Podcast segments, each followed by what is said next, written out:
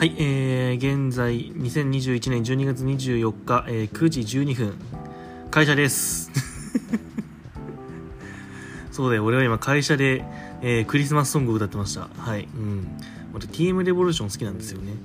やっぱあのー、我々ぐらいの年齢だと、まあ、ガンダムシードから入った人間が多いのかな。まあ私もその人間で、まあ、最近あんまり聞いてるわけじゃないんですけど、まあ、やっぱりあのインボークとかねミーティアとか好きなんですよね。でその流れでベストアルバムとか借りて、まあ、バーニングクリスマスっていうね、えー、至高のクリスマスソングを。これねあのなんかラジオとかでも結構かかるんですよねあのクリスマスシーズンで大体あの出落ち感があるんであの1曲目一発目だからあの「はいどうも」みたいなやつでねあの最初の何て言うんですか？今やってるこの前説で言うの？オープニングトークか。オープニングトークやって、じゃあ1曲目行ってみましょうか。今夜も、今夜はクリスマスイブですね。じゃあこの曲行ってみましょうみたいな感じで、えー、バーニークリスマスが紹介されることが多いですね。はい。えー、歌、アンカーは歌っちゃダメだった気もするんですけど、まあ、はい、えー、気にせずやっていきましょう。はい、えー、このポッドキャストは、レインメーカーショック以降にプロレスにハマった31歳プロレスファンが試合のレビューや予想、その他趣味もろもろをコリエンド式でお話しするポッドキャストです。えー、今回はですね、えー、2021年の内藤哲也のこと、ことって言っちゃった はい、えっ、ー、と、はい、えー、ベストプロレスポッドキャスター、えー、国斎藤氏の、えー、プロレスのことリスペクト企画です。はい、えー、今日の朝聞いて、せっかくなんでやろうかなと思って、えー、今、仕事終わ、一応終わらせて、えー、っと、今年の内藤哲也に関して、えー、試合とかちょっとまとめてみて、えー、今録音しています。では、えー、早速行ってみましょう。えー、今年の内藤哲也、多分、一番一番てか、ここ最近としては一番負けてんじゃねえの？結構、あの、主要どころではね。あのー、まあ、内藤自身の負けもあるけど、まあ、チームの負けも、ね、タイトル戦とかでね、結構多いかなっていう印象ですね。はい。えー、じゃあ、まず、1.4、えー、東京ドームですね。井伏浩太対内藤哲也、IWGP ヘビー級王座 &IWGP え、インターコンチネンタル王座、え、2冠戦ですね、え、もうやっぱいろいろまああとまあいろいろとどうせ年末にやるんですけどえー、2021年多分私やっぱこれベストバウトですね。はい。もう散々言ってますけど、えー、やっぱり入場のあのー、まあ煽りから何からまあかなり抑えめのかなり抑えめながらもまあいろんな味付けをした前半から、えー、場外、えー、フランケンシュタイナーですね。場外フランケンシュタイナーから一気にボルテージを上げてそのまま突き進むっていう、まあ、多分新日本の前半あ今年前半かなりこの構成の試合が多かったような印象ですね。もうめちゃくちゃこれはもういい試合だと思うんでぜひ見ていただきたいなと思います。最後の内藤の神神声受けをぜひ見ていただきたいというところですね。はい。えー、内藤、えー、初っ端から負けました。2冠転落ということで、えー、どうなるのか。去就が、えー、去就が何？騒がれていた？っていうのかな。でいたんですが、えー、2月28日ですね。えー、井伏浩太対、えー、内藤哲也、えー、今回インターコンチ戦だけですね。えー、とニュービギニングで、えー、真田と戦って勝った井伏浩太に対して挑戦表明。井伏が二冠統一を掲げていたのでそれを阻止するためにインターコンチのみに挑戦するという、まあ、なんだかちょっと分かりにくい状況だったんですけど。まあ、内藤なりのまあ一応ロジックはあって、えー、負けたばっかり何の実績もないのに2冠そのものに挑戦するもしくは IWGP ヘビーに挑戦するのはおかしいだろうということで、まあ、リマッチとしてインターコンチのみに挑戦する。ということですね。まあ、内藤自身は前々から2冠の時から、あのー、インターコンチのみとか IWG IWGP ヘビーのみとかなんなら2日連続でとかっていうことも結構言ってたんですが、まあ、まあなかなか実現せず。最後の最後になってインターコンチのみでの、えー、ベルト戦が、えー、行われました。これ結構どうなるのって感じだったんですが、えー、統一の動きは止まらず内藤は負けてしまいました。2連敗ですねいぶしに対して。総合で見てもかなり負けてますねこれで。何敗なんだろう。5, 5勝8敗とか9敗とかもしかして。あけだいぶ巻き越せるはずなんですよね。で内容的には、まあ、正直1.4の大阪公演的な内容ではあったんですけれどもやっぱプロレスって難しいですね。あれやっぱ1.4っていうのは1回きりだったからこそっていう感じの試合でしたね。決してつまらないわけではないんですけれどもうーんやっぱりどうしても焼き直し感は強かった一戦だったかなと思います。はい。次、えー、その6日後ですって、えー、3.4ニュージャパンカップ1回戦。武道館でやったやつですね、えー、グレートオーカン対、えー、内藤哲也。おかしかったな。グレートオーカン対内藤哲也。まあ、内藤ファンは予想してましたよ。どう考えても負けんでしょって思ってましたよ。負けました。はい。えー、これないこれで、えーと、内藤哲也っていう、まあ、前二冠王者を撃破したグレートオーカーンの格が上がった上上がったという結果ですね。特にオーカーンは凱旋直後のドームで、えー、棚橋宏に負けちゃってたんで、あのいまいち波に乗り切れてなかったんですけれどもここで内藤に勝つことによってまあ明確に格が上がったと言っていいんでしょうね、まあ、トップの人に勝っても、まあ、おかしくはないという格戦績格というかなんだ戦力っていう感じになりましたね。はい。で、え、4.26、えー、広島でにてえー、っとあれかエンパイアとの戦いですねえセミで真田対、えっ、ー、と、あれか、真田対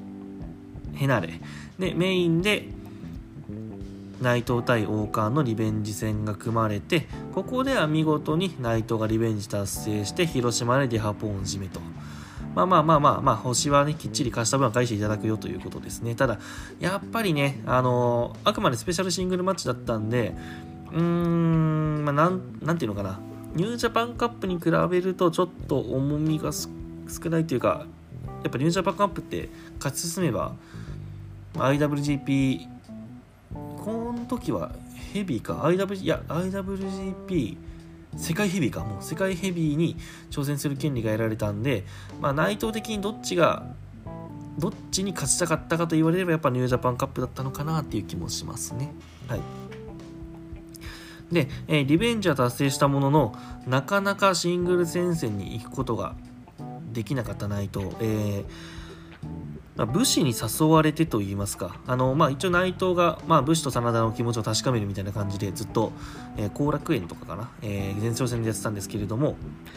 まあ、5.28にて、えー、ネバーロネバー6人タックへの、えー、挑戦を表明しました、まあ、内藤がこのネバー6面に挑むのは多分初めてじゃないの？できてから。前に1回や一回やってから。スターダスト時代にやってるかな。ただロスインゴ以降は多分1回もないはず。やっぱりあのシングルでバルバリやってた選手がまああのネバーネバロクリアネバロクに挑むということで、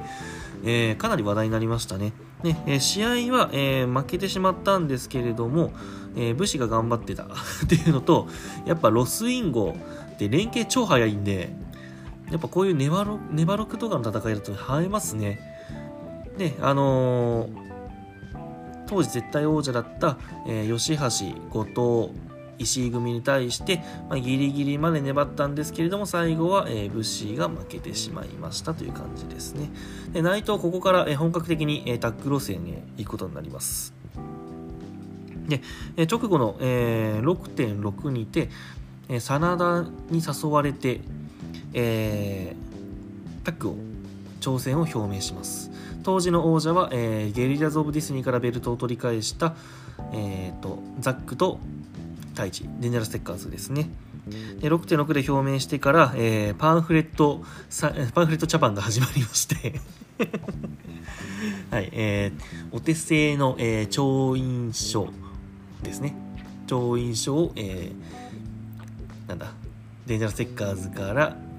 デンジャラステッカーに無理やりサインをさせて成立させて、まあ、挑んだ。まあまあまあ、まあ、2人ともまあ分かってましたけどね。あの、デンジャラステッカーズも任せた上でまあやってたとは言ってましたけどね。はい。で、えー、7.11、北海道ですね、えー、メインイベントで挑戦して、えー、見事、ダッシュしました。えー、内藤哲也、えー、これ十何年ぶりのダッシュらしいですね、これね。えー、マジか。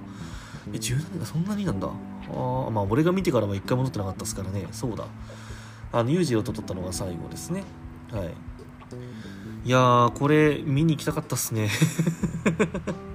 まあ、まあ、6.2の粘る組に行けてるからな。まあまあまあまあ、よかったかな。けど、勝ち試合見たかったな、やっぱり。で、試合内容も、えー、新日本のタッグはどうしても、まあ、面白くないっていう固定観念っていうか、なんていうか、まあ、評判があったわけですけど、テッカーズが盛り上げて、ゲリアズ・オブ・ディスニーの戦いもすごく良かったんですけれども、やっぱりあの、内藤っていう選手の注目度ってどう、やっぱり高くなるんで、そこで一気にタッグに注目度がいって、めちゃくちゃいい試合をやったんで、まあ、すげえっていう感じになりましたよね。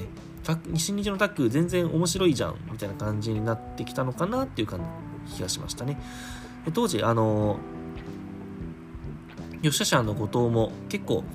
タッグに力を入れてて、ゲリラズ・オブ・デスティニーに負けて挑戦表明はできなかったんだっけ？あの時4月、いや、ゲリアード・オブ・ディスティニーと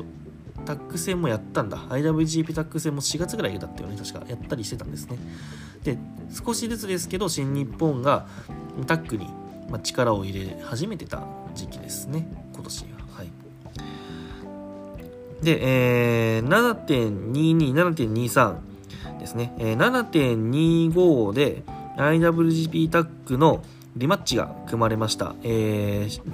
タッグダッシュの時点でバクステコントが始まりまして まあまあリマッチやりましょうということになりました。え我々としても、まあ、7.11の試合がめちゃくちゃ面白かったんで、まあ、かなり期待してみた一戦だったんですが、その前に前哨戦として、7.22、7.23で、えー、お互いのシングル戦ですね。えー、互い違いにしてのシングル戦。え、7.22は内藤は太一と激突して普通に負けました。結構俺びっくりしましたね。まあ、正直俺内藤2連敗でしょと思って、その代わりタッグのベルトはいただくよキープさせてもらうよって予想だったんですがまあ当然想定通りではあったんですけど結構完敗っていう感じだったんで逆にあの普通に丸め込みとかで負けとかそういうのも全然あるかなと思ってたんですけど最後ブラックメフィストきっちり決められて負けでしたね。うん。負けるにしてもこの負けかっていう感じはしました、えー、で逆に7.23ザックと戦ったんですがこれは逆にザックに対してもうパーフェクトゲームと言ってもいいぐらいの完勝で、えー、この2連戦を締めました。ザックほぼほぼいいとこなしぐらいの試合内容で逆にこの勝ち方は怪しいっていう。もうもう覚悟しましたよ。はい。それでも俺はあのロスインゴの勝ちを信じましたが7.25えー、IWGP ヘビータックタック選手権にて、えーはいえー、デンジャラステッカーズのリベンジを許すという形になりました。ここで、まあまあ、一旦撤退するのかな、まあ、やっぱ内藤、真田のタッグはワンシーズン限りなのかなと思ってたら、えー、まだ内藤も真田もやる気だと、おお。ということになりまして、えー、9.5か。え、結局メットライフドームで、えやることが決まってたんですけれども、えーその前に8.10にて、え同時に挑戦表明をしたデンジャラス、あごめんなさい、アラボ、アラボとの、えー、なんだ、アラボに対して前哨戦、ちょっとなんかこれ、3ウェイになったんで謎なんですけど、えー、っと、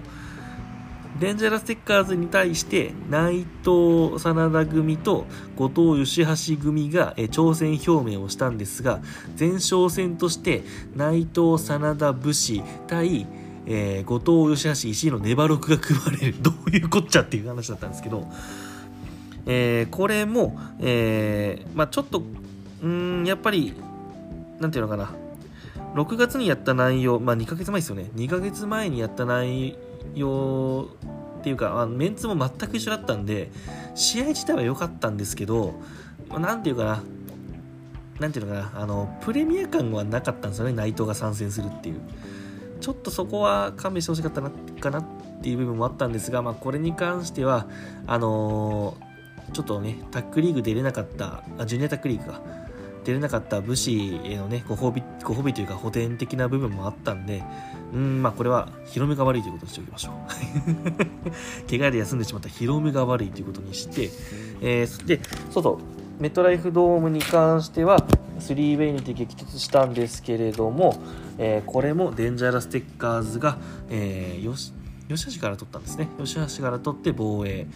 内藤真田組はまあ勝敗に関わらなかったんですけれども、まあ、勝ちにもできなかった。まあ負けですね。はい。でそのまま G1 に突入していく。という感じなんですがその前に8.1にて辻戦えー、辻との、えー、凱旋じ、えー、凱旋試合じゃないえっ、と何？あれ壮行会？壮行試合か壮行試合が行われましたえ辻はねあのー、今年に入ってから内藤と戦うためにいいねをいっぱい集めてたんですよね。なんか5万票だったかな。5万票集めたいって言ってたんですけど、結局3万6千ぐらいしか集まんなかったんですよね。まあそれでも十分すごいんですけど、新日の、何？ツイッターし、ツイツイートか、新日関係のツイートで3万6千集まることなんてそうそうないんですごい頑張ったんですけれども、まあなんで、ちょっと辻としても不本意だし、内藤としてもなんでやんなきゃいけねえんだよっていう感じではあったんですが、えー、内藤自体は辻を結構高評価してるっぽくて、あのー、今年のドーム、えー、その1.4、1.5ですね。いぶしと内藤の前哨戦、会見か。えー、試合前会見に J が乱入した時に、えー、J がいぶしと内藤に、お前は辻と上村どっちが強いと思うみたいな感じで質問した時いぶしは上村って答えて内藤は辻って答えたんですよね、まあ、もしかしたら流れを生んだだけだったのかもしれないですけどね。あの2人ともちょっと言うのはかわいそうみたいな感じあったのかもしれないけど、あのー、まあ、内藤はどうやら辻を評価評価してるみたいでなんだっけかな、えっ、ー、と俺が見に行った去年の G1 内藤が王者としてやったやつですね。横浜武道館、まあ、辻の地元だったんですけど矢野戦だったんですが、えー、かなり辻をリングに上げてあの矢野とコントを繰り広げるっていう ことをしててああなるほどね。結構気に入ってんのねっていう感じがしましたね。辻もそろそろ行ってあまだか。まだ8月か。ごめんなさい。まだ8月だったわ。4ヶ月ぐらい。結構ロスイング入っちゃうよみたいな意見も結構あったんでどうなるんでしょうね。来年の来年まで早いのかな。再来年のドームとかユージャパンカップ前とかに入引きとかかな。入引きとかで入ってくる感じなんですかね。まあ楽しみですね。はい。でえー、そのそれが終わってそのメトライフドーム終わって、えー、G1 ですね。G1 突入したんですが、えー、初戦ザック・セイバージュニアに負けましたまあア、タックの、えー、時のシングルのリベンジみたいな感じでしたね。もうザック完勝でしたね、これに関しては。結構ね、バレンシアの時点で勝ったかなとか思ったんですけれども、まあ、ザック強しという感じで、このままザックは57前回3立てという、でそのまま、えー、トップグループをキープしていたという感じだったんですが、内藤はここで人体損傷という、まあ、怪我を負ってしまいまして G1 はこのこの後前線敗退不戦勝で不戦敗ですね不戦敗という形で勝ち点0にて、え、リーグ戦を終えてしまいました。まあ、どういう星取りをだったのかなというのはもはや、あのー、語ったところで意味はないんですけれども、まあ、私個人の予想としては多分な高木といぶしには勝ってたんじゃないのかなっていう気はしますね。で高木にね11月挑戦したりする予定だったんじゃないのかなとかっていう気もします。一応世間の評価では内藤はどうやらあのリーグ突破濃厚だったみたいですね俺は正直ちょっとごめんなさい全然あの今年はナイトはもうリーグ突破しないでしょと思ってたんでもう今年は全然いぶしっすよみたいな感じでした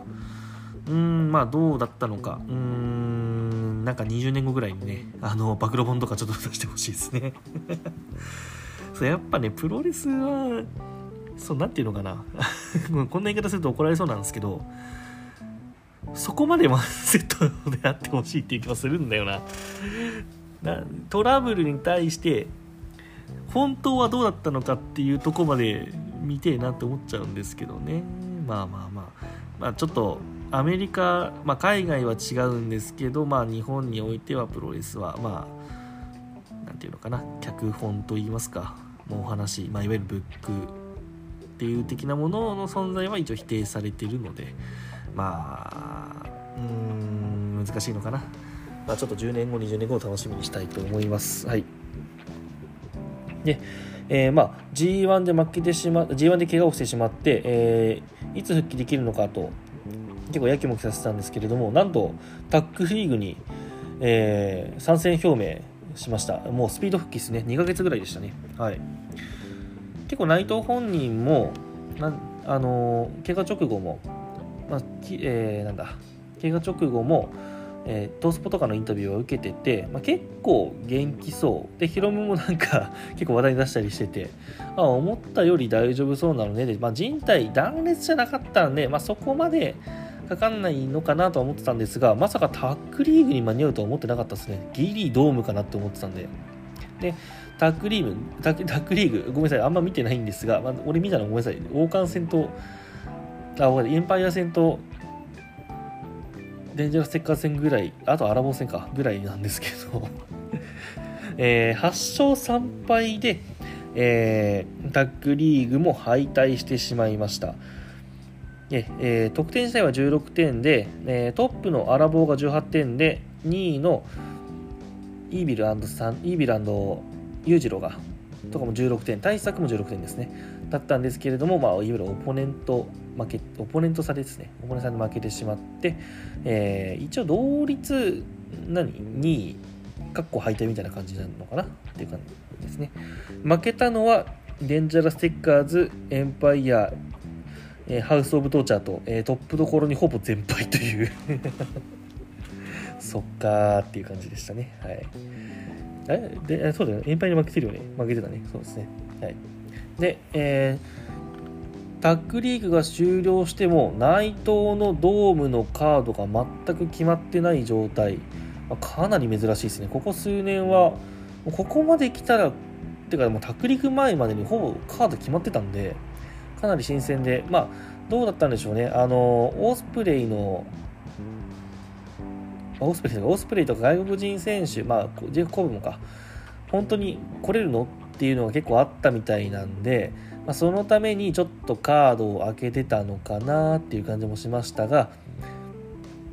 今回の、えー、ロードトゥー東京ドームですね。ロードトゥー東京ドームとあれ？あれか。ベストオブスーパージュニアとタックリーグの決勝、そっちか、タックリーグの決勝か、ごめんなさい、タックリーグとベストオブスーパージュニアの決勝で、えー、前、あのー、エンパイアとの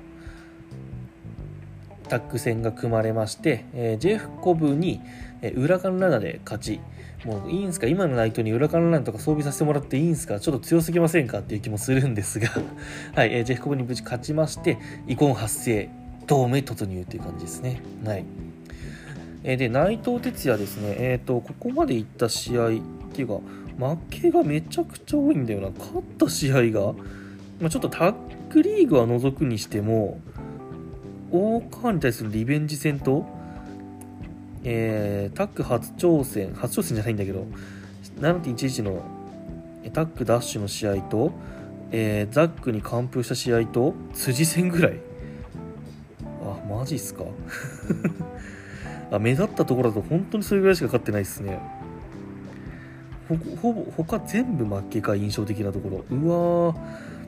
ー。まあ、負けて価値が落ちない選手であるのは間違いはないんですけれども内藤個人の成績としてはちょっといまいちな1年ではありましたね。まあね、去年がね、あの王者でしたからしょうがない部分はあるんですけれども、うーん、ちょっと来年どうなるんでしょうね。まず、ジェフコブとの戦いに勝って、えー、まあ、なんです IWGP、えー、もう世界ヘビーですね、世界ヘビーへのちょっと足がかりを作ってほしいなっていう思いもありつつ、せっかく内藤と真田のタッグ面白いんで、ちょっとタッグの王者もう一回やってほしいなっていう気もやっぱりしてます。どうなるんでしょうね、まあえー、また来年の内藤哲也も楽しみです。はい。えー、まあ、今日はこんなところですね。24分54分50もうダメだ。口がしゃべ口が回ってない。24分25分になりました。はい。じゃあこんな感じで、えー、あと今年何回更新するのかな？あと1回は更新します。えっ、ー、と1.4と1.1どっちに行こうか検討会と、えー、ネットプロレス対象会はあれか1.4ぐらいまででしたよね。確か期限が毎年ね。なんでそこをやるかやんないかぐらいですかね。うーんで今のところ今年はもうあのスーパージュニア決勝で生感は終わりの予定なんですがちょっとグレートいっとこうかなって迷ってる感じっすね。チケットまだ余ってると思うんだよな。ちょっと検討中です。って感じです。はい。はい、えー、サナリーのテキストクローバーホールド V ではご意見ご感想お待ちしております。ハッシュタグサナクロ V および、えー、私の、えー、アカツイッターのアカウント等にリプライ等いただければと思います。また、サブスクリプションの登録お願いします。これ言ったことなかったですね。ぜひお願いします。今ね、大体なんですけど、毎回、あのー、アップロードすると、平均で30回ぐらいなのかな。一応なんかアンカーだと、購読者数何人みたいなの出るんですけど多分今30人だった気がする。29だったかな。そんぐらいで一番今のところ、えー、回ってんのはなぜかベスト・オブ・スーパージュニアの前半戦のやつなんですよね。なんであれなんだろう。あと、えー、リデット UWF, UWF のバージョン1スタンド FM の時を時を入れると一番多分聞いていただいたのはビタディさんとのあのリデット対リデット UWF 対ハードヒットの対抗戦を見ようペーパービュー買ってみようの実況会のやつですね。あれが多分一番回ってるはず。なんでねぜひ、えー、目指せ単独会とりあえず100回聞かれようみたいな 100PV かみたいな感じなんで頑張っていきたいと思います。以上ありがとうございました。